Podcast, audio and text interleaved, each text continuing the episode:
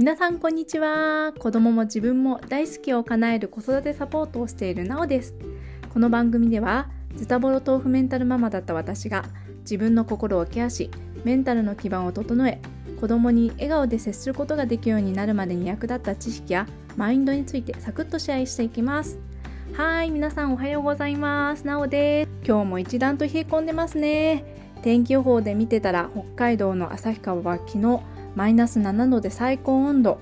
東京も10度くらいだったかな。私が住んでる福井県も15度下回って13度でした。いやー冬の到来ですね。寒い。そんな中今世界で一番暑いのはカタール。FIFA ワールドカップ。連日熱戦が繰り広げられてますね。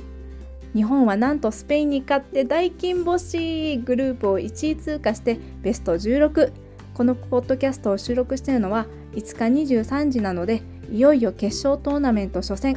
クロアチア戦の火蓋が30分後に始まろうとしてます。普段ねサッカーに特別入れ込んでない私でもどんなすごいことか分かりますよ。ほんとすごい。応援するってされる側と同じで前向きな言葉を連呼するので元気になりますよね。頑張れ日本って6歳の息子くんも大きな声で言ってくれてます。うちの息子くんは断然サッカー派なんですけど皆さんのお子さんはどんなスポーツが好きですか？スポーツじゃなくてもうちの子はこれが好きですって気軽にメッセージくださいね。メッセージは概要欄の公式 LINE また Instagram の DM で受付してますのでよろしくお願いします。はい。さて前も聞きはこの辺にして早速今日の本題に移っていきましょう。今日のテーマは子育てが苦しくなっちゃう。やめときなっていう考え方。その1です。今日も結論から話すとそれは子どもの発育の具合イコール自分の子育ての成果と考えることです。これどういうことか分かりますかね？例えば赤ちゃん期の体重の増加率身長の伸び率に始まり離乳食の進み具合歩き始めるまでの月齢の速さおむつが取れた取れない。幼児期字が書けるようになる月齢の速さ。保育園での他のことのかかりもう言い出すときりないっすよね。きっともうもっと他にもあると思う。これら子供の発育状態にみんな一喜一憂してうちの子大丈夫？私のこんな関わり方がいけないのかな？なんて自分のまるで子育てに成績表をつけるように自分の子育てを評価していないですか？実は私もよくしてハマってた罠なんですよ。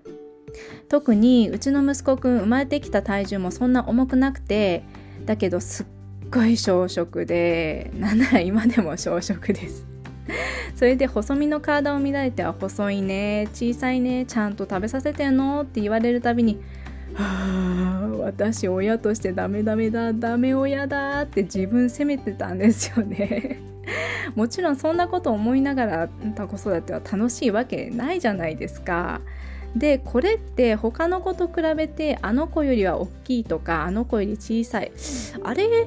でもこの子より大きいよなとか思い始めて上見て落ち込み下見て安心。でもやっぱり上の子がいて落ち込むっていう何が言いたいかっていうとキリがないって話なんですよ。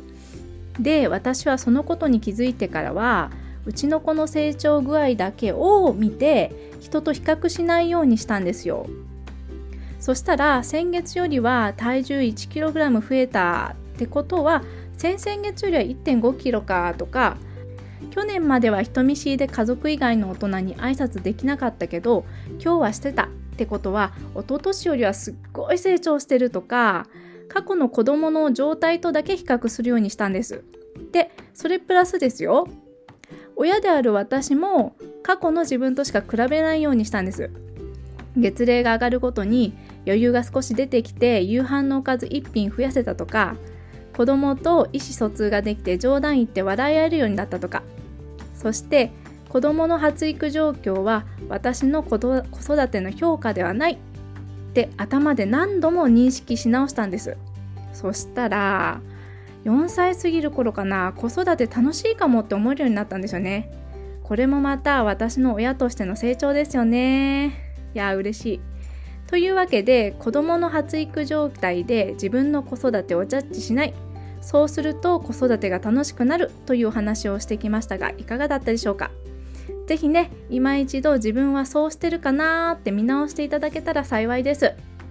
はい、この番組では過去の私のように豆腐メンタルで育児こじらせちゃってるわーっていうママさんパパさんからのご感想や悩み相談、質問随時募集してます。ぜひね、このポッドキャストの概要欄にあります公式 LINE のリンクからメッセージください。インスタグラムの DM でも構いません。それではまた次回、ありがとうございました。